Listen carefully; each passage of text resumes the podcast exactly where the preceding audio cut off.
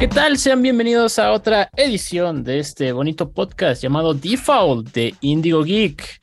En esta semana me parece que es la primera con muchas buenas noticias, más que malas de este año.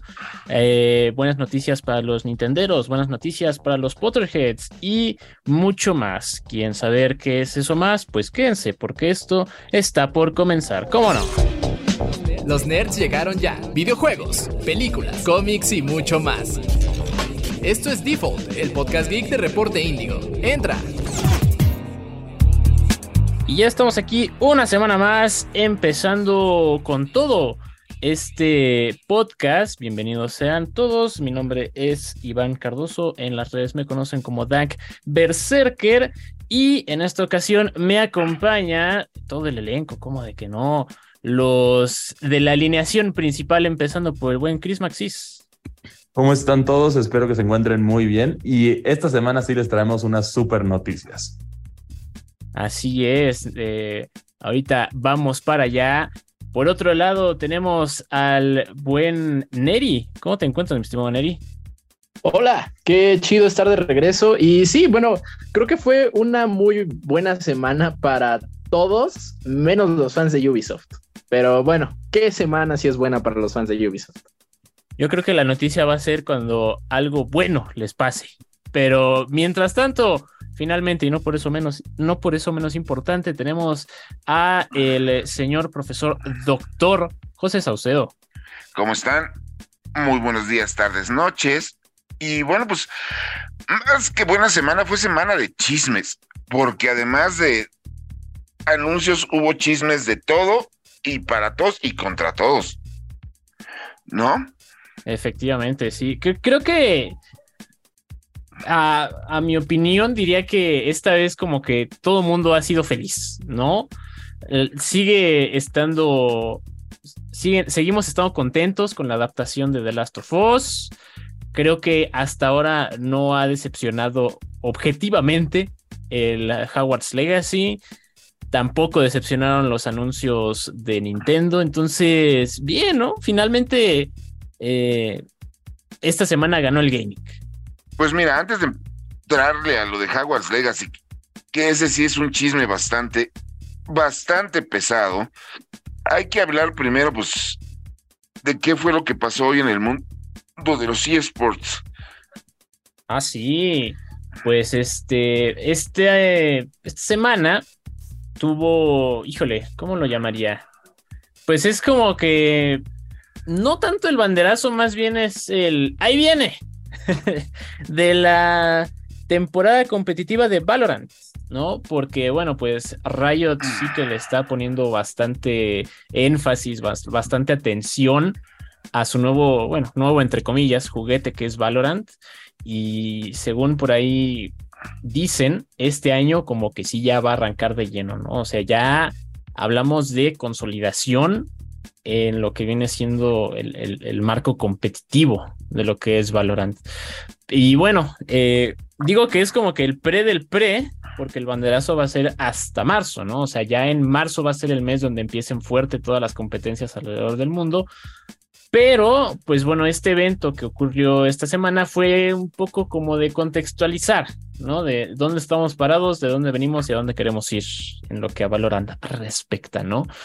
Y pues, no sé, digo, a mí me gustó que uno de los puntos fuertes que está teniendo el competitivo es que lo están manteniendo muy claro, ¿no? O sea, porque eh, digo, en comparación con otros esports que ya tienen más años y bueno, ya en pleno 2023, pues se podría decir que hay un poco más de veteranía en lo que es la, industria de los esports en general, ¿no? Pero otros juegos más de antaño que empezaron, pues ahora sí que desde, desde cero, sí se nota no sé, a ver, voy a, voy a intentar explicarme. Sí se nota que eh, los esports están medio complicados de seguir, ¿no? Algunos juegos que dices, o sea, sí, pero a ver, está este torneo, pero luego está aquel y cómo pasas de uno al otro.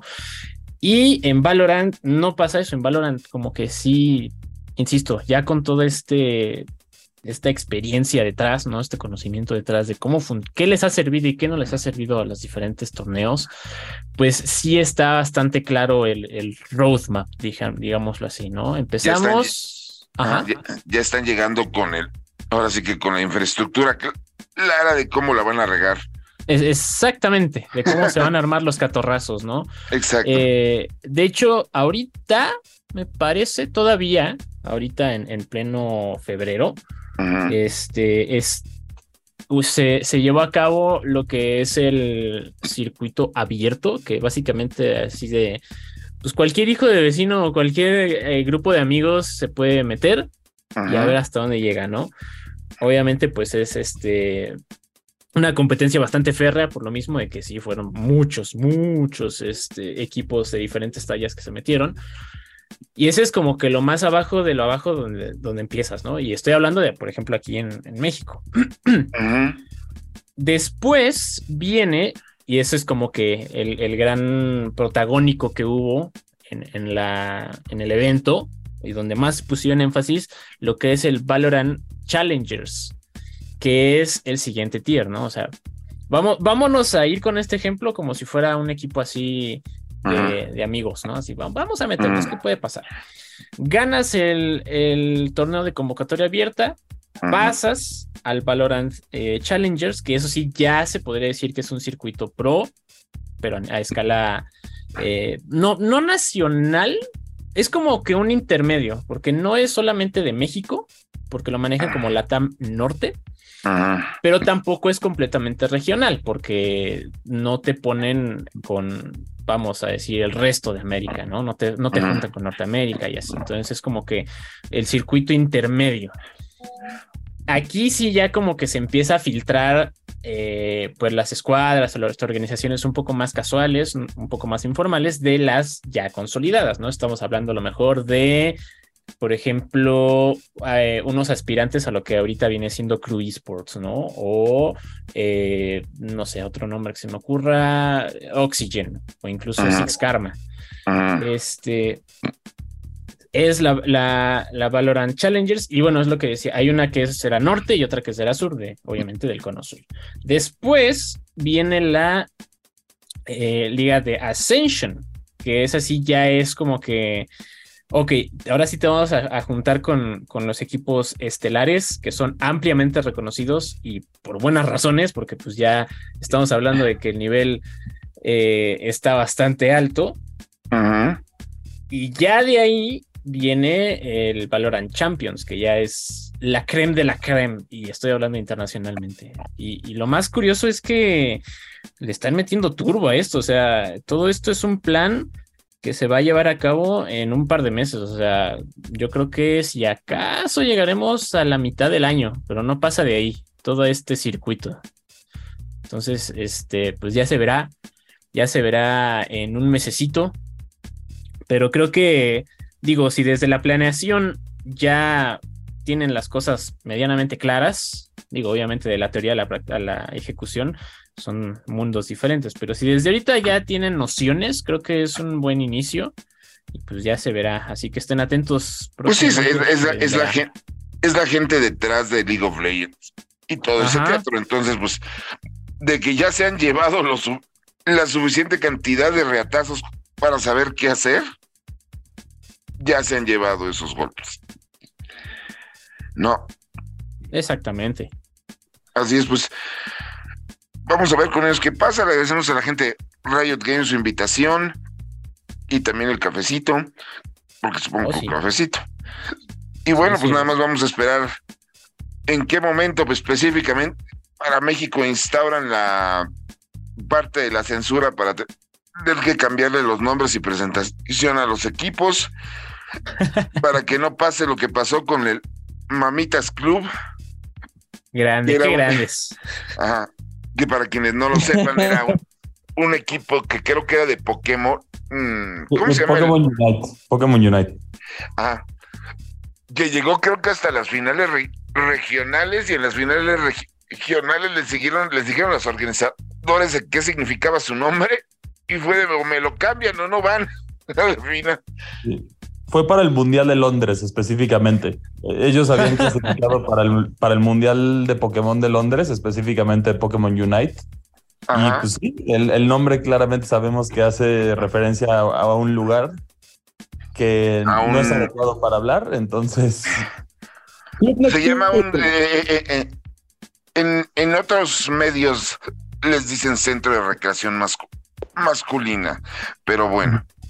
También yo creo que independientemente de las, de las referencias, pues yo creo que ya esos, a esos escaños tan altos, sí era un problema de, pues, de marca, ¿no? De derechos, yo creo. así como pudo haber sido con ese centro de recreación, si se hubieran eh, eh, robado el nombre de cualquier otra marca registrada, pues sigue siendo. Si soy sincero, dudo mucho que existe, el, registro de Mamitas Club como un centro de recreación masculino. Pero, ay Dios, mi México mágico. Y hablando de México, mágico, sí, sí, ¿no? También esta semana tuvimos muchos grandes lanzamientos. Uno de ellos que vendría siendo, pues, no sé, Cris, el más importante del, del principios de este año Mm, hubo dos lanzamientos muy importantes, pero sí, comenzando este, esta semana, ya, ya para cuando ustedes escuchen esto, ya salió, pero bueno, ya salieron los dos juegos, de hecho, porque primero en teoría salió Metroid Prime Remastered y también ya, ya, ya sale para todo público que no compró la versión deluxe Hogwarts Legacy a partir del viernes. Sí, Hogwarts Legacy tuvo ¿cuántas versiones? ¿Tres? ¿Cuatro? Dos, ¿no? No, son, es, dos. Es Warner. Conociendo a Warner, pudieron haber sido 19 y todo el mundo sabría. Pero el chiste me está. Sorprendió, me sorprendió, de hecho, que no sacaran una edición de coleccionista. No, sí hay. Ah, entonces son cuatro versiones. entonces, son tres versiones, debe ser. Hay una edición de coleccionista que no viste porque se acabó antes de que la terminaran de anunciar. Ah, bueno. Pero el chiste está. La versión cara salió el 7 de febrero. La versión para mortales sale el 10 de febrero. Este, la reseña la tenemos el día de hoy con ustedes. Pero pues antes de pasar a la reseña, tenemos que hablar seriamente de qué es Howard's Legacy. Así es, pues bueno, Howard's Legacy es un juego de mundo abierto que básicamente, para dejarlo simple, te permite llevar una vida de estudiante dentro de la icónica escuela de magia de Hogwarts. Entonces, esta parte yo ya lo había platicado antes, que es un juego, quizá los juegos de Harry Potter nunca fueron buenos, con excepción de uno que otro de los de, los de Lego Harry Potter, pero aquí la verdad mis respetos a, Avalanche Software, que sí, sí, le, sí le dieron al, al clavo con este juego, en el sentido de traerte la experiencia de vivir en dentro de Harry Potter. Y ya sabemos yo, en especial yo creo para la comunidad que tiene miles de fanfictions o que quieren su OC, que es su personaje original dentro de, del juego, pues ahí está, ahí tienen la oportunidad de cumplir esa fantasía.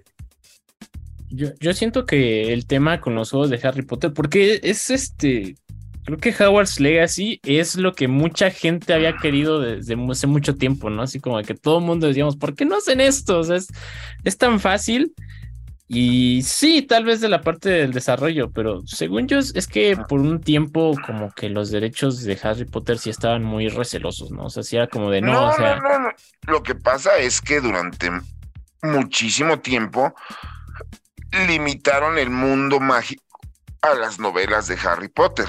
Exacto. Y justamente Hogwarts es lo contrario, o sea, es creas a tu personaje en el mundo mágico, te vamos a dar la gran mayoría de las opciones que tú has visto en las películas, en los libros y en las novelas. Digo, las películas, los libros y, no sé, los videojuegos.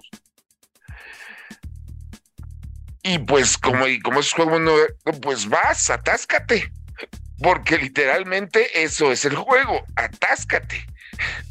No, o sea, ya no es, ay, voy a hacer mi varita y voy a agarrar mi, mi gabardina y, voy a andar en mi escoba. Es ¿Querías aprender a hacer pociones? Ahí está. ¿Querías aprender a utilizar hechizos y pelear magia? Ahí está. ¿Querías entrar pues, a la escuela? Ahí está. ¿Querías recorrer mentado bosque que no me acuerdo cómo se llama el que el, el, bosque prohibido, que claramente ese nombre atrae a todas las personas a que vayan Sí. ahí. al bosque el que nadie puede entrar y todo de pronto puedes a todo el mundo ahí, ahí está. Este ¿Quieres conocer los pueblitos de afuera? Ahí están. ¿Quieres Lo, eh, lo único o sea, que no llegó, curiosamente, fue Quidditch, que a mi parecer ahí sí pusieron, bueno, ahí sí pusieron una excusa medio mediocre dentro del juego para no incluir el Quidditch y fue que, que el, el rector de Hogwarts de ese momento prohibió el Quidditch. Esa es la excusa, literalmente esa es la excusa y no puedes jugar Quidditch que... eh, me imagino que hubiera sido más complicado programar este minijuego, pero Mira, el Quidditch a mí me suena a DLC. Y estoy seguro que si lo sacan como DLC, ya está Híjole. planeado. Puede ser, ahora que lo Sí, no, no, porque si el Quidditch no estuviera planeado para ser parte del juego, tú no podrías ir a volar al estadio a darte vueltas ahí con tu escoba. Es que, buen no, bueno, es que sí hay un minijuego centrado en eso. Básicamente, tomas las clases de vuelo de la escoba Y, y el, el objetivo dentro de diferentes arenas tienes que, tienes que volar a través de aros, tipo como lo vimos con Superman, con Superman 64, pero es bien ejecutado aquí. Y, y simplemente es una carrera de tiempo. Eso es lo que tienen dentro del estadio Quidditch Mm. para aquellos que tenían curiosidad de eso. Eh, Son ese tipo de minijuegos, pero el juego digo, va a- de- ya está de- programado, es porque se viene con DLC. Seguramente por el éxito del juego, yo creo que sí va a haber contenido adicional en un futuro. Sí, no, además sería bastante interesante ver lo que más. Está, a mí me impresionó demasiado el tamaño del juego, o sea, como lo comentamos cuando fue lo del preview, yo vi el tamaño del juego y fue de, ella me dio flojera platín. o sea, ya No, me y eso que nosotros en el juego, en el, en el preview no pudimos ver el, el interior de Hogwarts, salvo unas excepciones. Aquí, una vez que lo ves, todavía es más masivo. Y A, mí lo es- que, ajá, No, y además estaba viendo de que puedes este, tener tus animales fantásticos y cuidarlos y entrenarlos y puedes tener grifos y unicornios, no sé, más lo de las plantas, lo de las pociones. Puedes hasta nadar y como eres mago no te mojas. Pero pues bueno, un mago lo hizo. no, ese No. fue un albur ni- nivel 4 y si ustedes lo entendió, debería darle vergüenza. No me, ¿Cómo lo ves tú, Neri? Ah, la verdad es que a mí me sorprendió muchísimo para bien. Eh, creo que es un juego muy completo. Y yo creo que Quidditch, digo, le, quiero dar eh, quizá mi voto de inocencia a Avalanche. Y, y más bien no lo, o sea, ya, ya después co- consideraron meterlo como DLC, pero yo creo que en un inicio sí querían meterlo, pero programar bien esa dinámica eh, se hubiera traducido a, más tiempo de retraso y bueno, recordemos que ese título ya tenía dos retrasos encima, ¿no? Y que ahora su lanzamiento lo, lo vemos para, para consolas de la actual generación. Todavía falta ver qué tal va a correr en, en la generación pasada. Yo honestamente estoy muy, eh, no sé, hay, hay, mucho morbo de mi parte para ver cómo es que logran meter ese juego en la Switch. Nosotros, Honestamente, yo no creo que lo vayan a lograr. Yo Nosotros- digo, estaría, estaría genial. O sea, ese juego on the go estaría súper divertido, pero va a estar difícil. Mira, nosotros le preguntamos a un representante de Avalanche Studios eso y qué fue lo que nos respondió, Chris. Nos dijo que con magia lo van a meter, básicamente. Lo cual Pues es. yo, yo, yo creo que sí, sí va a ser magia. Sí, Mm. Digo, ya, ya pudimos ver títulos co- como eh, Witcher 3 y Doom Eterna en la Switch, pero bueno, particularmente Witcher creo que sería el que más se acerque a este ejemplo. Pero sí, sí tienen un trabajo muy duro por delante. Yo creería que no o lo sacan cloud version o van a sacar un juego que pues sí va a tener ciertas concesiones, yo creo algo grande en comparación a sus, a sus este, homónimos en sobremesa, pero habrá que ver. A mí algo que también me... y, perdónenme, pero de las primeras cosas que quise comprobar fue si había flipendo en este juego. Y damas y caballeros, puedo confirmar que sí tenemos flipendo y para mí eso ya lo hace el Goti. Ay, qué inocente de tu parte, mi estimado Neri. El, el, flipendo con que también esté lavada que dabra. Eso para mí, para que veas, sí dije, oh, se atrevieron. Y lo peor es que no, olvídate de que se, que se atrevieron. Las misiones para conseguir el imperio y la va de quedaba son misiones verdaderamente darks. O sea, sí, sí, sí son cosas que dices. Yo nosotros le comentamos al productor, oye, se supone que es un juego familiar, como estamos notando mucho contenido que diríamos que no es pan, no es tanto para niños. Y ellos nos dijeron, y salió el audio con la entrevista en el hace dos o tres programas. No, si es un programa, si es un proyecto infantil, si estamos considerando que sea un juego familiar nos lo dijo. Y aún así, sas, culero. No, no, y de plano hay sangre. Hasta, hasta en ciertos niveles donde ya encuentras como gente muerta después de algo que pasó, hay sangre. O sea, si hay sangre, también tienes detalles. Por ejemplo, tienes los movimientos especiales que se llaman el, las artes, la magia antigua que tiene nuestro protagonista dentro del juego prácticamente son unas ejecuciones bastante brutales. O sea, puede, uno de los trucos es agarrar a uno de los magos malos y, los arandeas contra el suelo y así. O sea, sí, hay cosas como que, mm, que te dirían, quizá esto no, esto no saldría en una película de Harry Potter. O no saldría en una Harry Potter para niños. Y una de las cosas que quizá es el primer gran logro de este juego es que pues logra como que medio quitarse esa, no sé cómo decirlo. Yo creo que madura con su audiencia, ¿no? Porque ya la mayoría de la gente que creció con Harry Potter en su momento, ya, ya tienen edad, ya son mayores de edad, entonces... Sí, no, pero tomen en cuenta, ya de esa mayoría de edad, hay mucha gente que le puso a sus hijos o a sus sobrinos Harry Potter porque fue con lo que creció. No. Sí, eso, sí, pero yo creo que también es como un guiño de demostrarnos un mundo más maduro de Harry Potter, porque para empezar, tu protagonista no empieza en el primer año, empieza en el quinto año para llegar a Hogwarts. Entonces, con, eso ya te das cuenta que es como un juego que por lo menos va a buscar una parte más madura. Hizo justamente lo que no alcanzó a hacer las, a hacer las películas del de los animales fantásticos. Y habla justamente de animales fantásticos.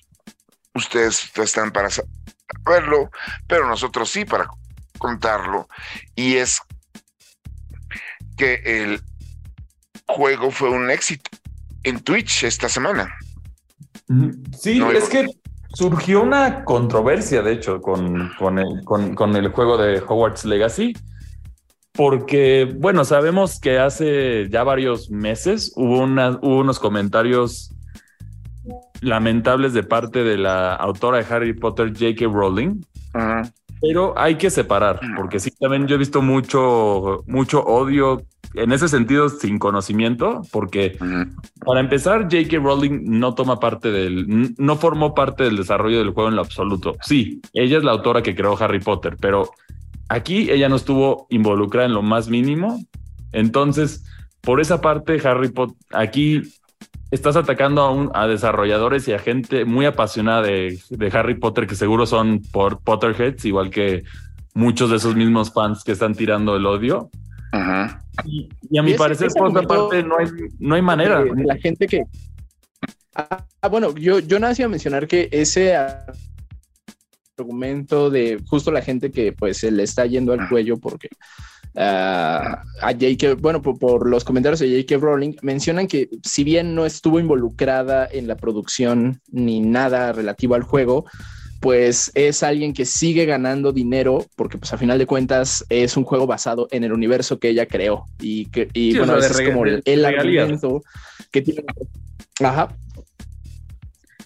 Pero, Pero pues no- es que, o sea, eso ya es como que buscarle realmente tres pies al gato, ¿no? O sea, es como de disfrute el Mira, la situación-. La situación que yo no entiendo es por qué el ensañamiento con el juego. ¿No? O sea, Sí, J.K. Rowling obtiene, si nos vamos a poner a hablar de esta mujer, la mujer obtiene regalías del videojuego, de los libros, de la renta de peli, de la entrada a Universal Studios. Sí, o sea, entonces también toda esta gente, bajo eso mismo que dijimos, si, si tienen una foto por lo menos de que fueron a un viaje a Universal Studios y tienen su varita de, de Universal Studios para activar las cosas ahí, definitivamente es hipocresía total porque también ellos le dieron en ese sentido... No, y mira, y al final de cuentas, o sea, la situación está independiente. Nosotros no vamos a validar si está bien o si está mal comprar el juego. Esa es decisión de cada una de las personas que nos escucha. A mí, lo que se me hace deplorable son diversos casos de que de pronto te pone toda esta comunidad activista este, se pone de acuerdo y se van sobre la gente que está jugando el juego en línea. No. Hubo casos muy sonados de mucha gente twitchera que las hicieron llorar y las atacaron y les tumbaron el canal por haber jugado Hogwarts Legacy. Y, y es ahí cuando ti- tienes que decir, oye, mano, pues se supone que estás estás haciendo todo lo que estás criticando, ¿no? Sí, o sea, pides, pides tolerancia, pero tú estás demostrando intolerancia contra otras personas que no piensan exactamente igual en ese Ajá. sentido. Que hubo varios debates así de gente que dijo, pues yo lo voy a jugar porque, a ver, yo, yo desde niño quiero jugar lo de Harry Potter y toda esta situación y parece ser que Hogwarts Legacy lo ha cumplido, pero yo lo discutía con Eri otra vez, que en el sentido de boicot a un juego, lo mejor que puedes hacer es no hablar del juego, no hablar Sí, no, amor. Mante- o sea, ignorarlo de plano por completo. Sé que es muy difícil porque luego por eso crecen ciertas celebridades, por eso tenemos cosas como las Kardashians, que nos gusta el morbo, pero, pero al final en ese sentido la- lo mejor que puedes hacer es ignorar el tema por completo, porque ya ir a acosar a personas que también están disfrutando algo que tú, tú no estás de acuerdo o de plano también acosar a los desarrolladores del juego que se esmeraron, que definitivamente se esmeraron con Hogwarts Legacy y le dieron amor al juego porque se ve que sí eran fanáticos de Harry Potter. Pues, y, e incluso también lo vamos a dejarlo claro, el, el juego en sí cuenta con opciones en pro de la comunidad LGBT más. O sea, es- es- es- esa es la realidad. O sea, eso sí está presente en el juego. Puedes elegir el dormitorio sin importar tu género. Todo esto está dentro del juego. Entonces yo siento que Avalanche con eso se separa de, de- del pensamiento de J.K. Rowling. También ese es el mensaje que tenemos que reconocer. Por lo menos juega el juego y si no tuviera esas opciones, quizás sí podrías criticar un poco más que no tiene las opciones por X o Y, pero si las tiene y lo estás criticando aún así, entonces a veces este internet, es ese- este, esta crítica que a veces llega con los videojuegos, por ejemplo, un ejemplo claro de esto me tocó ver con The Legend of Zelda Breath of the Wild, Ajá, que mucha gente criticaba el juego de ser machista. ajá. Esa gente claramente no jugó el juego porque en este sentido la persona más importante que mantuvo el mundo a salvo en lo que Link estaba desaparecido y de hecho la que destruye a la maldad es Zelda, no es Link. Entonces aquí no es un no es un caso de una damisela en apuros, es un es alguien que estuvo batallando 100 años para mantener No, el caso aquí es buscar de qué quejarse y cómo hacer. No, o sea, y las maneras, las maneras también no son correctas en ese sentido. sí, no, y otro, otro claro ejemplo de ello es lo que ocurrió con el tercer episodio de The Last of Us, ¿no? de acuerdo. Y la reacción del público. Pero de nuevo, al final del día, nosotros lo que les pedimos simple y sencillamente es este tema. Es verdadera tolerancia, que es la tolerancia, señores, no es aguantar todo y quedarse callado, sino tener y crear un criterio para decidir sobre lo que haces y sobre lo que quieres. Y también puedes entrar en el debate sin, sin agredir a las personas que no tienen tu misma opinión. eso es, una verdadera tolerancia, estar abiertos al debate con todo. Aunque eso a la mera hora parezca que no tenga chiste. Pero bueno, nosotros vamos a darles nuestra reseña de Howard's Legacy, la cual viene a continuación. Reseñas. Pese a ser una de las franquicias de entretenimiento más queridas del mundo, el mundo mágico de Harry Potter jamás ha tenido juegos sólidos a excepción de la serie de Lego. Pese a que estos títulos son decentes, la realidad es que ninguno de ellos ha logrado brindarnos la experiencia completa del mundo mágico que a tantos nos gustaría vivir. ¿Podrá Hogwarts Legacy ser uno de esos juegos mágicos o quedará en el olvido? Tu carta de Hogwarts finalmente ha llegado. No nos podemos imaginar la cantidad de fanfictions que hablan sobre este personaje original dentro de Hogwarts, pero la fantasía se cumple aquí. Finalmente ha llegado tu carta aceptándote en la escuela de magia y hechicería y el juego lo sabe, ya que literalmente antes de crear tu personaje puedes ver la carta. Desde el comienzo de Hogwarts Legacy tú tienes todo el control, desde la creación del personaje, que tiene una gran variedad de opciones si no tomas en cuenta la limitada cantidad de voces, hasta elegir tu casa, dormitorio e incluso tu toma de decisiones y explorar cuestiones más ocultas. El juego cumple prácticamente a la perfección la fantasía de ser un estudiante en la icónica escuela de magia. Durante tu aventura en este título, puedes hacer cosas como asistir a clases, volar con tu escoba alrededor de la escuela, interactuar con personajes y con el mundo usando tus hechizos. Fuera de la historia, el juego cuenta con una monstruosa cantidad de actividades y misiones secundarias que te mantendrán ocupado durante muchas horas explorando y desbloqueando nuevos coleccionables mediante diferentes trucos. Al principio comenzarás más limitado,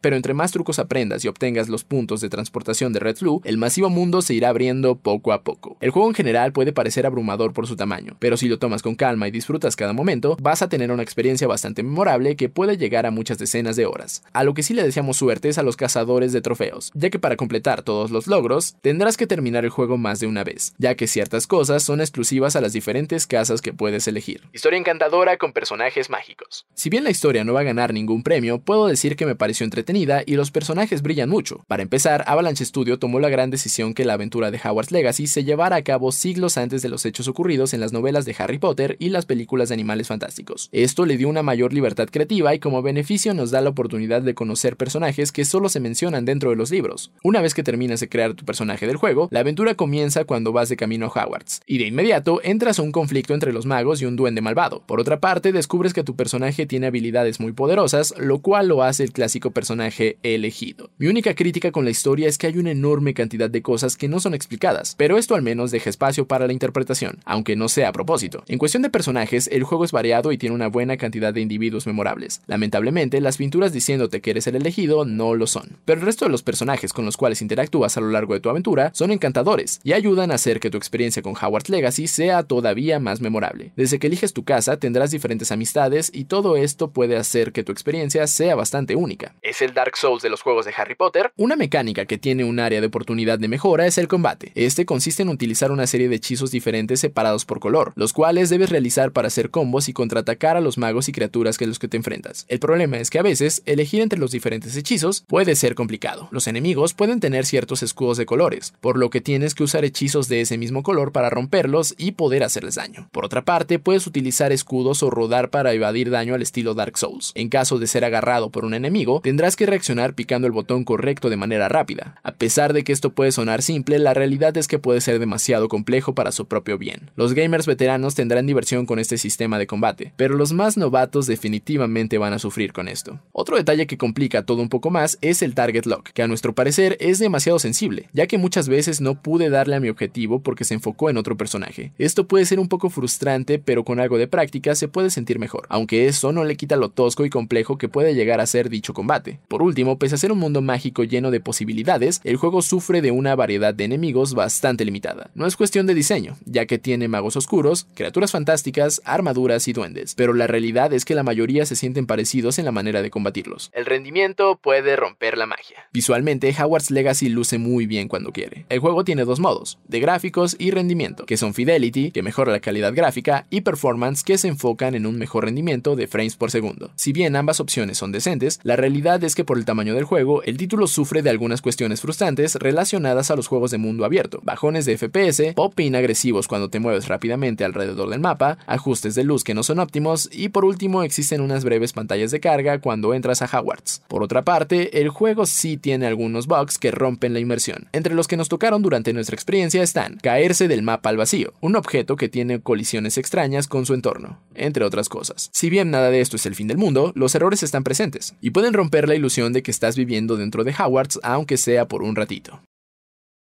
La calificación es de 8.5. Avalanche Games logra cumplir la fantasía de todas las personas que fueron a ver las películas o leyeron los libros de Harry Potter, y darles la oportunidad de vivir Hogwarts en todo su esplendor. Si bien el combate es tosco y los detalles de rendimiento pueden romper la inmersión, esta es una experiencia única y divertida que tanto los fans de Harry Potter y los fans de los juegos de mundo abierto no se pueden perder.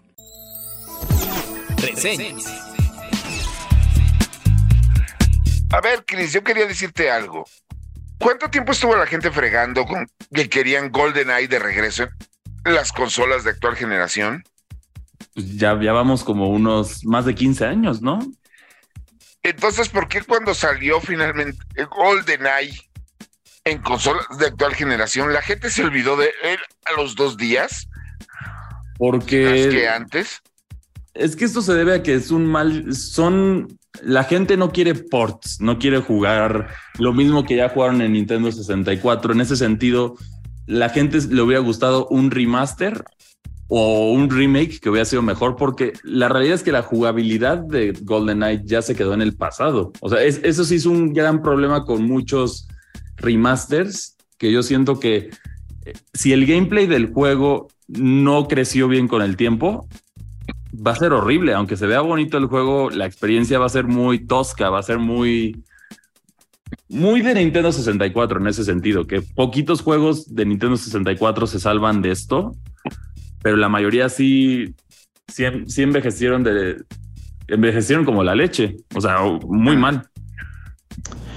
Pues es muy similar. Digo, creo que creo que hay casos de remaster muy buenos y otros muy malos, ¿no? Digo, ya, ya hablaremos del muy bueno ahorita que pasemos al tema de lleno.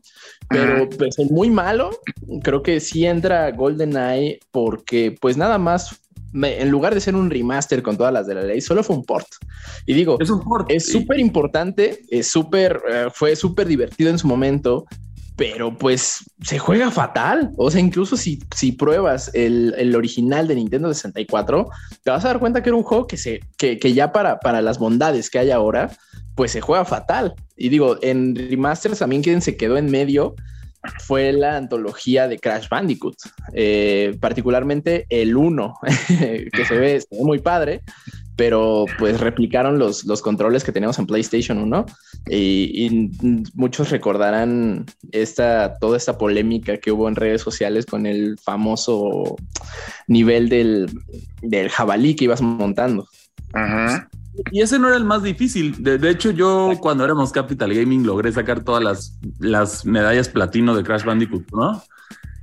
El, el, más difícil fue el, el nivel que de Stormy Ascension, que de Ajá. hecho lo incluyeron en la colección, pero, pero originalmente no fue recortado el juego porque era muy difícil. O sea, eso es, esa parte yo siento que lo único que le faltó mejorar a Crash, que sí lo mejoraron en, en It's About Time, fue el simplemente ponerte el indicador de dónde va a aterrizar Crash cuando brinca. Eso hace que la plataforma sea justa y no, y no tengas estos cálculos que justo pasó con, con The Insane Trilogy, con Crash Bandicoot 1.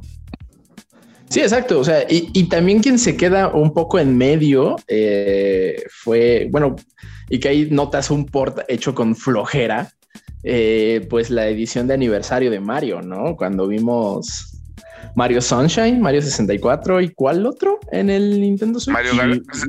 Galaxy. Y la neta sí, o sea, digo, eh, era igual de divertido porque pues, los juegos ya eran divertidos desde su versión original, pero pues, cuando lo jugué, yo dije, bueno, yo, yo he hecho cosas con flojera que se notan con más esmero. Sí, fue aquí. Y lo raro es que, curiosamente, eh, llegando al tema del Nintendo Direct, qué raro que nunca celebraron el aniversario de Metroid, pero el juego que recibió, a mi parecer, el mejor remaster de sus propios juegos fue, fue Metroid Prime. Por alguna razón Nintendo no pareciera que no quiera Metroid, o sea, le hace fiesta a todos y cada uno de sus hijos, menos a Samus por alguna es que según yo hay el tema y creo que no sé si con ustedes ya lo habíamos platicado, pero es que creo que o sea, acá en estas latitudes, o sea, Occidente sí queremos mucho a Metro y así, pero creo que en Japón sí pasa muy desapercibida. Y pues bueno, o sea, Nintendo siempre lo único que pela es Japón, ¿no? ¿Qué funciona en Japón? a las fantasías de, bueno, a, las, a, las, a las space operas o los juegos de ciencia ficción del espacio, sin importar si son juegos, películas o eso, jamás les va bien en Japón. Hay algo que no les llama la atención de esta parte, de hecho, por eso Star Fox también está muerto prácticamente. Y, y, Metroid, la realidad es que es sostenido por, por Occidente. Aunque las buenas noticias es que por lo menos Metroid Dread logró ser el juego más vendido de toda su franquicia, que eso ya es un buen comienzo y sigue, sigue escalando. O sea, ya superó barreras que si, si lo tomas como un juego de Mario, quizá no sería algo impresionante, pero para un juego de Metroid sí es un gran logro que justo Metroid Dread superó a Metroid Prime, que fue el juego que, que rompió las expectativas y vendió más, si mal no recuerdo, creo que dos millones de copias. Pero, pero por lo menos significa que ya hay interés en la franquicia. Y, y, yo creo que este, este remaster, justo que he estado mencionando, fue una probadita para medir las aguas de si de verdad vale la pena seguir el proyecto de Metroid Prime 4 yo creo que va a depender mucho de la reacción de este juego. Pues mira. Y que bueno, en general le está yendo bien, ¿no? Entre el público y los medios. No, pues es que lo, que pasa es que es Nintendo desde el 2005, en todas sus presentaciones, nos tiene acostumbrados a lo, a lo que se le, siempre he dicho yo que es un drive-by announcement o un anuncio de ese de que llega de que ni te lo esperabas y pues esto causa dos tipos de reacciones. La primera que es wow y la gente se pone loca. Y la otra es de no manches, por no poner otra palabra. Y la gente se pone loca. Mucha gente no le pareció que sacaran nada más Metroid Prime. Ellos querían la, la trilogía completa. A los medios los agarran curva porque no saben ni cómo hacer ni qué hacer cómo reaccionar ni cómo hacer cobertura y ustedes lo pueden ver ahorita con todos los medios, tanto nacionales como internacionales, ya que a la fecha en la que estamos grabando este video, los videos de comparativos, los videos de historia, la reseña todavía no están o apenas están saliendo porque a todo el mundo nos agarró en curva, ¿no? O sea, incluso a mí me dijeron en la agencia de Nintendo en México, que ellos no estaban enterados. Sí, sí, este secreto sí fue muy bien guardado, ya que hubo ciertos rumores en algún momento de que un Metroid, que iba a llegar un, un, remake o un remaster del primer juego de Metroid Prime, pero no había nada concreto y ese rumor... No, de hecho era de la trilogía completa y no dudes que la trilogía completa esté ya remasterizada y los van a soltar de gotita en gotitas hasta que ya puedan hacer el anuncio del del 4, ¿no? Eso, va a mantener entretenida a la gente bastante porque son juegos sólidos y yo siento también que algo que sí le aplaudo por lo menos a este remaster es que pudieron haber tomado la, salida fácil como, como el juego de aniversario de Mario Bros. y simplemente hacer un port de la versión de Wii, que sí tenía un, un poquito de mejoras visuales y ciertas cuestiones de gameplay, pero aquí la verdad sí mis respetos al equipo detrás de este remaster, porque quedó muy bien y a diferencia de lo que hablábamos de GoldenEye, Metroid Prime Remaster sí es, Metroid Prime en sí sí era un juego que tenía, todavía lo, yo todavía lo, cuando, cuando tuve mi GameCube, todavía lo seguía jugando. Era, era un juego muy sólido. Al final sí era una entrega sólida y puedes rejugarla bastantes veces. Por eso el debate es, cuando hablas de juegos de Metroid, hay dos títulos que, que crean un debate enorme de cuál es el mejor. ¿Es Super Metroid o eres Team Metroid Prime? No hay, no hay otro. Y que también ah, con este golazo creo que acaban de anotar, que, que, que creo que acaban de anotar, pues también eh, Retro Studio ya poco a poquito se va ganando más la confianza de Nintendo, ¿no? Yo creo que en este caso Retro Studio ya tiene la confianza en el sentido de que es el, es, el, es la vieja confiable para revivir una franquicia muerta. Lo, logró a la perfección con Metroid, en, con los juegos de Prime. Y, lo que hizo también con Donkey Kong, que a mi parecer nos dio el mejor, el mejor plataformero de todos los tiempos, que es Donkey Kong Country Top, Tropical Freeze. Entonces, Retro en ese sentido sí tiene un super pedigrí para, para revivir eso. Quizá yo le daría también en un futuro cuando acaben con Metroid Prime Star Fox, pues fíjate, ahora que lo mencionas, Chris, eh, o sea, ahí está el chismecito bueno, porque eh, Retro, Retro Games, justamente eh, me tocó cubrir la, nota de esta, no me acuerdo si fue esta semana o la pasada, pero. Hermana, ¿no? Ajá, exactamente. O sea, ya tuvieron su oportunidad de, de rebotear eh, Star Fox y Nintendo les dijo Nel, ¿no? Y de hecho pasó con The Legend of Zelda, que también se, filtraron ciertas imágenes de una propuesta que tuvo Retro, que era como un juego estilo Tactics con personajes de The Legend of Zelda que se veía muy interesante, pero pues al final son proyectos que nunca pasó, nunca probó Nintendo. no, de hecho tuvieron varias propuestas de Zelda y la gente que habló de eso con medios y que mostró el arte conceptual y todo lo que pudo haber sido y no se fue, desaparecieron misteriosamente porque Nintendo dijo, a ver, ¿qué quedamos? Pero no, ya con eso fue, pues yo diría que uno de los grandes anuncios que tuvimos esta semana por parte de Nintendo, ya que como muchos de ustedes saben, el miércoles pasado hubo misa así es, y, vaya misa que fue, ¿eh? Yo creo que no había visto un, Nintendo Direct tan robusto como este desde quizá el que, el que se anuncia de, el de Super Mario Odyssey, que tienes los, algunos personajes de Smash Bros. Ultimate, o ah, no, el anuncio de Smash Bros. Ultimate, Mario Odyssey, no me acuerdo qué otro juego estuvo presente en ese Nintendo Direct de 2017, si mal no recuerdo. Aquí esto lo que lo que soltaron sí fue una bomba y para todos los jugadores de todos los géneros, porque tú lo ves. ¿Quieres un juego de estrategia en tiempo real? Tienes Pikmin, tienes Pikmin 4 que tiene, es un juego de nicho, pero ahí tiene su, su entrega. ¿Quieres un Metroidvania y un shooter? Tienes Metroid Prime vimos más de The Legend of Zelda que yo estaba segurísimo que no iban a enseñar nada y nos iban a decir, los vemos en dos meses con un direct dedicado a The Legend of Zelda Tears of the Kingdom, pero no lo hicieron. Por otra parte, vimos que el, el, remaster, también otro remaster de Kirby, del, juego de Kirby de Nintendo Wii, que también va a agregar nuevos modos. Entonces, mínimo están haciendo el esfuerzo dentro de esto. Y algo que le aplaudo también a, la sorpresa de Metroid Prime es justo el precio, porque criticamos mucho que, que costó 60 dólares el, el 3D All Stars para todo lo que incluía y aquí le bajaron 20 dólares al precio. Están, están, de hecho en pesos están 999 pesos el Metroid Prime Remaster. Que este yo siento que sí justificaría más el precio completo que los, que los otros que ya mencioné, pero bueno, esto es, aquí sí ganaron los fans de Metroid. Pues así está, y se llegaron con un. El, mira, yo lo decía en redes sociales. Para quienes no lo sepan, el Nintendo Switch ya está peleándose por el tercer lugar de la consola más vendida de la historia, ya le ganó el PlayStation 4, ya le ganó el primer Game Boy.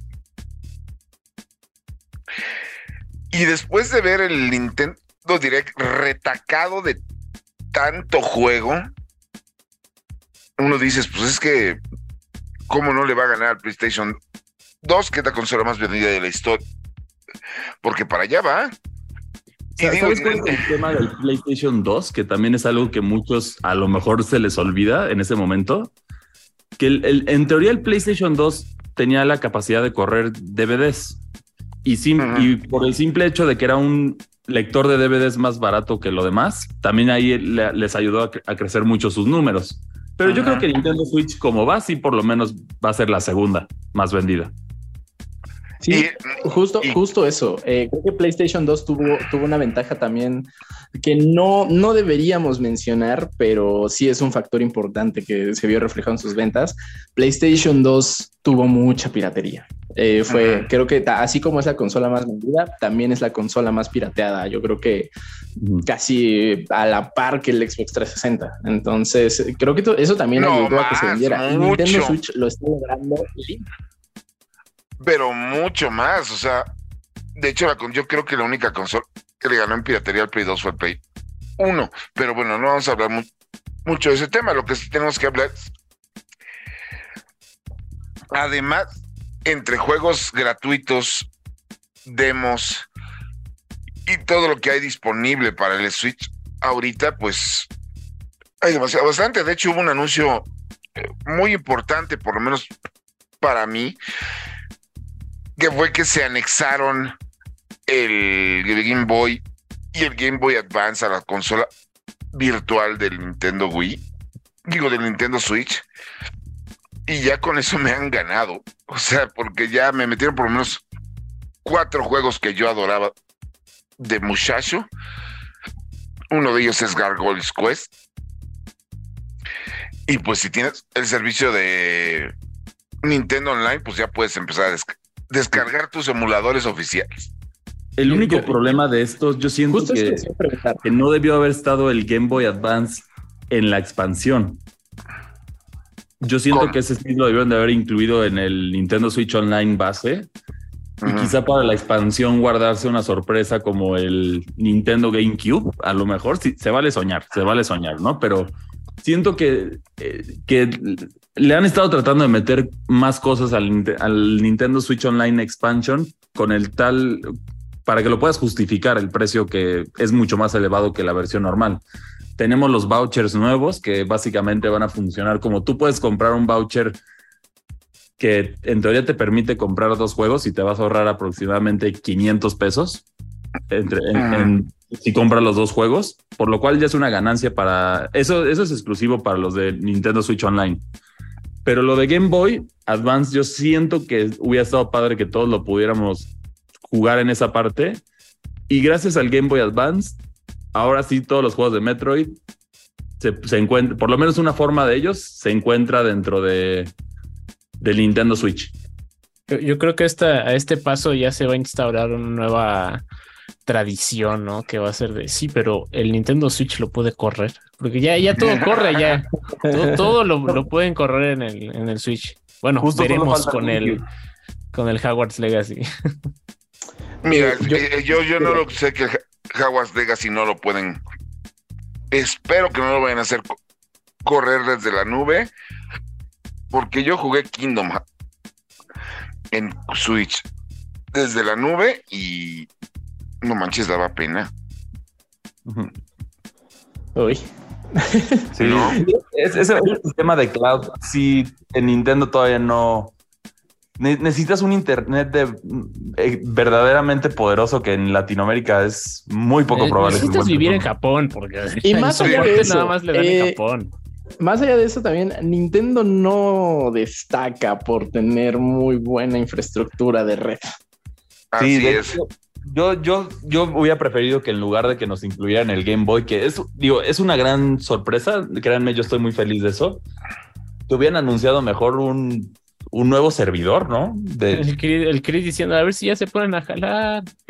Es que, pues, es que digo, tienen mucho varo, pero en realidad como que lo, yo creo que no lo han arreglado o por hueva o porque definitivamente no lo entienden, porque pues por presupuesto no paran, es Nintendo. No, pero bueno, también es el más barato de los tres. Si mal no recuerdo, es el más barato de los tres. Con que subieran el precio y lo, y lo hicieran que funcionara, yo estaría feliz, la verdad. Sí, pero toma cuenta, como que a Nintendo no le interesa mucho el reto en línea, o sea. Sí. Y eso No, que Mario Kart les ha demostrado lo contrario. Y aún Y así Mario Kart sigue bien. siendo. Y este juego sí corre bien, es lo que no entiendo por qué solamente se logra correr bien. porque es el juego más vendido. Obviamente le, le van a seguir metiendo dinero. O sea, ahora anunciaron una nueva pista basada en un juego que mucha gente ya ni ubica.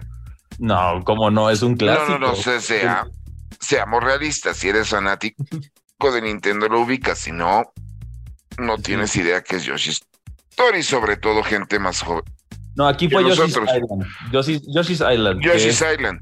Super Mario World 2, que así le pusieron para marketing, básicamente. Mm. O sea, todavía están haciendo nuevas pistas, además de nuevas pistas, ya metieron de regreso a Birdo y mira que Birdo, si hay personajes controversiales en el mundo de los videojuegos, uno de esos es Birdo. Pero creo que es un personaje muy querido también Ah, por, no, no. por eso mismo, ¿no? Por eso mismo también dentro de diversas comunidades el Birdo es querido porque siempre ha sido, en este sentido no sabemos, es de género fluido, ¿no? Birdo, en ese sentido, porque no, nunca sabemos si es hombre o mujer. Me, No sé si a, algunas cosas tal me- vez están mejor sin saber. me iba a aventar ahorita un albur terrible, terrible. Pero me dio pena. Porque, a ver, Yo Regresando al Yoshi. regresemos al Nintendo Direct. Por favor. Yoshi Este, pone huevos, entonces Yoshi es la hembra. Los Chris, pone detente. Chris, detente, por Chris. favor. Ah, Es algo, Te es algo recuerdo que Birdo también te, te recuerdo que Birdo también pone huevos y los pone por la boca. Así Sí, que es algo- no empieces. Hay que entrar en el orden. más, en el siguiente episodio de el especial de Birdo. No, Sí. basta. ¿Qué otros grandes juegos? A mí me emocionó mucho que Bandai Namco se acordó que exi- existía Baten Kaitos, que es un RPG japonés de tarjetitas que tienes que ir seleccionando al tiempo, al aire y que es un gran juego que salió para Nintendo GameCube. Y además aprovechó el direct para anunciar que viene de regreso Katamari. Sí, el, el Katamari yo creo que va a ser un, va a ser su hogar perfecto, ¿no? El Nintendo Switch.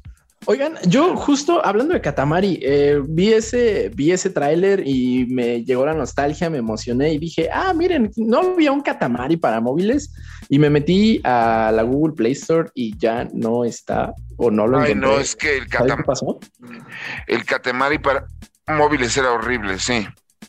Sí, no tenía ni siquiera sentido. O chiste, estaba muy feo. Bueno, es que ya no el, único, el, uni- el único Katamari porta que a mí me ha gustado fue el literal, el de Toca mi Katamari. El de, hablando de albures, el de Toca mi Katamari, que salió para el PlayStation Vita. Ah, sí, será bueno. Sí. Pero bueno, como que las cinco personas que tenían Vita lo disfrutaron y de ahí en fuera no, no se acuerdan mucho de él. Por otra parte, también vimos mucho DLC en el Nintendo Direct. También se, Ah. se enseñaron muchas expansiones, ¿no? Tuvimos el contenido extra que va a llegar a Fire Emblem Engage, el contenido extra de Xenoblade Chronicles 3, el contenido extra de Splatoon 3. Ajá, que ese es contenido extra de Dios mío. ¿Por qué le siguen dando ga- las razones a esta gente para, para jugar? Pero no sé. Oye, hablando de contenidos extras y juegos olvidados, Nintendo no tenía un juego que era como de box, pero los peleadores tenían resortes en los brazos. Arms. Arms. Arms, nunca, nunca logró levantar como pensaron que iba a ser el nuevo Splatoon, pero lamentablemente no, no lo logró. Son de Pues esos es juegos que Arms- ARMS se sentía como tech demo, ¿no? Digo, yo lo jugué y estaba, estaba coqueto, pero yo no, yo no lo sentía como un juego, yo más bien lo sentía como un tech demo. De hecho, a mi parecer, lo que tenía bueno, eso sí, tenía un buen diseño de personajes y también tenía una excelente banda sonora. Eso es como lo que a mí me, me trae nostalgia del juego, pero en gameplay sí estoy de acuerdo. Es muy. pues, por eso no trascendió en ese sentido, porque el, el competitivo ya cuando le metes movi- movimientos de. O, sea, ya tienes que usar los Joy-Cons y moverlos. Yo creo que ahí también ya afecta como la, viabi- la viabilidad del juego. No, ya eso súmale que los Joy-Cons de, de Nintendo como que no, no, no, no tienen muy buena referencia con la banda. Sí, exactamente. Y, y de hecho, eso sí también se los tengo que recomendar antes de todo. Si van a jugar Metroid Prime, no jueguen con los Joy-Cons, porque si su Joy-Con tiene un poquito de drift, se van a volver locos. Ya con eso valió madre. No. Bueno. Pues ahí está, nosotros de lo que vimos también aparte de la presentación de Nintendo fue de que pues ni siquiera se molestaron lo más mínimo en decir aguaba con todos sus anuncios dentro. Level Ya. 5 tuvo grandes presentaciones y además ya amenazó con que se acerca otro juego del profesor Layton. Sí, que también ese es otro, otro gran anuncio. Lo, lo único raro que tenemos de este direct es que todavía no sabemos qué, qué juegos van a, van a llegar a finales de año de, de Nintendo. O sea, porque hasta ahorita el, el, el último que se anunció llega en julio, que es el caso de, si mal no recuerdo, el caso de Pikmin, de Pikmin 4. Pero después de eso ya es tierra de nadie. No, Yo pues creo para- que este, este final de año para Nintendo va a ser un poquito más ausente. Y, y no lo digo como algo malo, pero bueno, a final de año siempre tienen el Pokémon anual. Eh, o sea, sí, creo que nada más va a ser como el título más grande de Nintendo este año. Y no lo digo como algo malo, ya nos dio contenido cada año du- durante los últimos tres. Sí. Yo, yo, soy- yo solo sigo esperando que algún día anuncien Metroid Prime 4 y que o- o mi mayor temor que yo siento que a este ritmo parece que ya va a ser realidad es que ese juego va a ser de lanzamiento para la futura consola de Nintendo que todavía no sabemos nada, ni nombre, ni fecha, ni nada, pero siento que lo van a poner ahí. Pues igual ya aplican un Zelda Breath of the Wild o Zelda Twilight Princess, ¿no? Que o sea, con, con este juego muere esta generación y nace la otra. Yo creo que va a ser como el, eh, el enlace entre generaciones. Podría Aunque también quién sabe si se, si se apresuran a meter otra cosa. Yo ahorita los siento bastante cómodos con, con el Switch. Por un lado. Y por otro, no creo que sepamos ahorita de juegos de finales de año porque pues, Nintendo no le va a echar tierra a todo lo que tiene ahorita. Cocinando, digo, espérense tantito. Sí, no, no se- definitivamente no se va a canibalizar en, sí mismo, pero o, puede ser que lo de Metroid Prime nos dé como que una pista. Es que eso es lo que yo siento. ¿Por qué lo aventarías ahorita? Se, sintió como que muy al azar el, el anuncio de Metroid Prime. De plano es como para darle el guiño a los jugadores de Metroid y ténganos paciencia porque ya pronto va a acabar y van a poder jugar Metroid Prime 4. Pues mira, lo peor Yo, que yo puede creo pasar. que va a ser al revés. Yo creo que va a ser como de, ay, ya tengan esto, ya no estén molestando. Gracias. No, porque el, el interés va a estar ahí, porque mu- mucha gente en este caso va a jugar Metroid Prime y al ser el juego de calidad que es Metroid Prime, van a querer más contenido de esto. Y ahorita no lo puedes, si no tienes una, una Wii U, no puedes jugar lo demás y el futuro de, de Metroid Prime. Bueno, también tú estás pidiendo imposibles. ¿Quién tiene una Wii U? Yo tengo mi Wii. tenía, yo tenía mi Wii U, orgullosamente. Lo- bueno, No lo, he- no lo he- no lo he encendido como en 10 años, pero pues yo Digo, tenía mi Wii. está. todos cometemos errores. Yo, tu- yo tuve un Vita, entonces. Oye, yo tenía un Vita y me lo robaron en el hospital. y tenía el Katamari, lo Mano. cual me enojó aún más. Pero bueno, ahora nos vamos, pero ahora sí, con la reseña de Metroid Prime Remastered. Regresamos. Recientemente tuvimos la placentera sorpresa de que Metroid Prime Remaster llegaría al Nintendo Switch. ¿Vale la pena jugar este juego o es otro remaster mediocre? De regreso a Talon 4. Después de los eventos de Metroid o su remake Metroid Zero Mission, Samus Aran está siguiendo los pasos de piratas espaciales, lo cual la lleva a una nave donde parece que varios experimentos salieron mal. Dentro de esta nave se encuentra Meta Ridley, una versión alterna de su archienemigo. Meta Ridley huye a un planeta cercano conocido como Talon 4, que era habitado por los Chozo, y Samus lo persigue. Todo parece en orden, pero a través su exploración de Talon 4 se da cuenta que algo está muy mal, con un nuevo elemento conocido como Phazon, ya que está corrompiendo al planeta entero. ¿Podrá Samus lidiar con esta situación? El juego no cuenta con mucha narrativa, pero utiliza bastante la narrativa ambiental, y puedes conocer más detalles a través de diferentes objetos escaneables en el mundo. Algo que no puede ser ignorado es el impacto que tuvo Metroid Prime dentro de los Metroidvanias y los juegos de disparos en primera persona. Para aquellos que desconocen el término Metroidvania, este consiste en un subgénero de acción y plataformas que se caracteriza por una progresión no lineal. Generalmente, los títulos de este tipo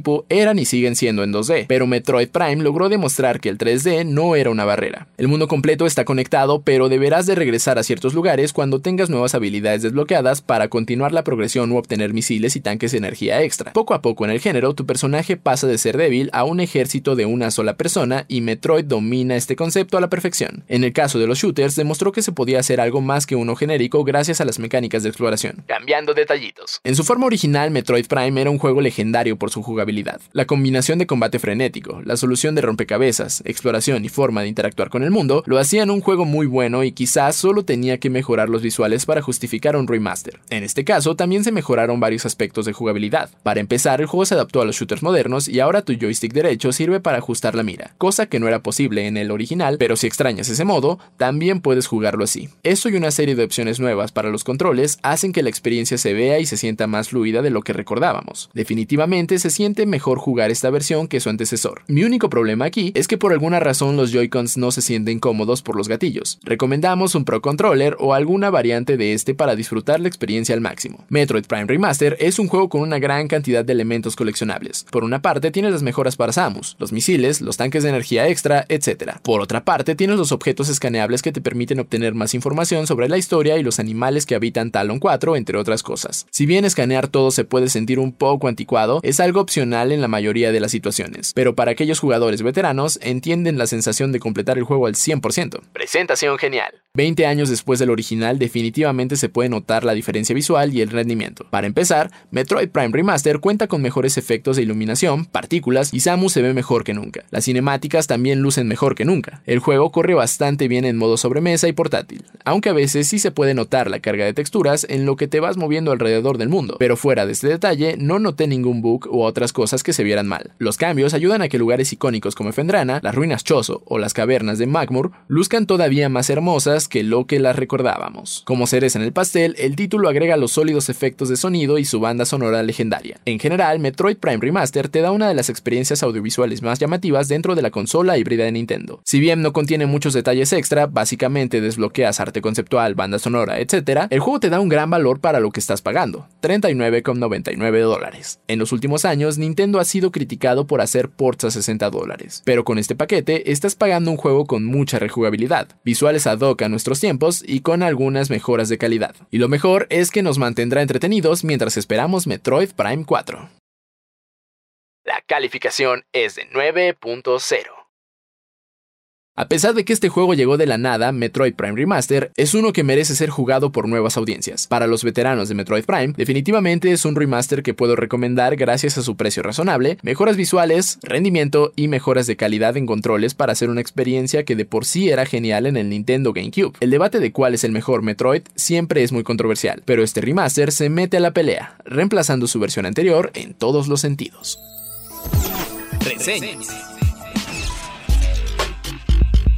Y bueno, como todo lo bueno se tiene que acabar este podcast. Eh, bueno, este episodio del podcast ya llegó al final. No sin antes ya, eh, pues, entrar a la tradición que se ha vuelto esta, esta última temporada de Default, en donde, aparte de despedirnos, también damos una recomendación para la semana, para que se lleven tarea, para que no nos extrañen y pues para que sigamos en comunicación para el siguiente episodio. Iván, ¿qué recomiendas? Ok, yo recomiendo, híjole, ah, eh, una recomendación un poco tardía, pero aún así yo creo que vale la pena. Hi-Fi Rush, el juego este que así igual que como hizo Nintendo, de que sin avisar lanzaron para Game Pass, de hecho. Eh, está bueno, está chistoso, tiene mucho carisma, es sencillo, en el mejor de los sentidos. O sea, es sencillo y por lo tanto, pues es entretenerse nada más. O sea, no, no, no te complicas la vida. Entonces, descárguenlo, pruébenlo. Ahí nos comentan cómo les, qué tal les pareció. Es mi reseña. Digo, mi, mi recomendación. ¿Qué pasó? Eh, iba, perdón, Chris, ¿tú qué recomiendas? Bueno, yo obviamente les voy a recomendar, como pudieron ver en la reseña, a Metroid Prime Remaster. Es un gran juego para, disfrutarlo. Y también les voy a dejar esta pregunta para pensar, que me, quisieron cancelar, pero ¿quién es la mujer de la relación de Yoshi y Birdo? Porque los dos ponen huevos, pero Birdo es más femenina. ¿Qué, es, qué pasa ahí? Todo por favor al arroba ChrisMAC62. No, no, no queremos ver cosas. Las opiniones del señor Chris Maxisen son, son de él y puramente de él y no representan las opiniones de los demás integrantes de este podcast. A mí no me preocupa, a mí no me, a mí no me preocupa la opinión, me preocupa las respuestas. sobre todo las respuestas. Sí, sobre todo, sobre todo las respuestas ilustradas. Bajen el demo de Tetrarhythm Final Bar en Nintendo Switch. Juego de música, ritmo, que agarra todo lo peor y lo más difícil y lo más que será característico de un RPG te lo pone en un juego de ritmo y te hace la vida imposible. Como buen juego japonés. Sí, no, a mí el, yo soy fan de esta serie y el demo ya me dijo que le caiga. O sea, así literal, porque ya están hasta el gorro de uno. Esa es mi única recomendación, porque ya vieron Hi-Fi.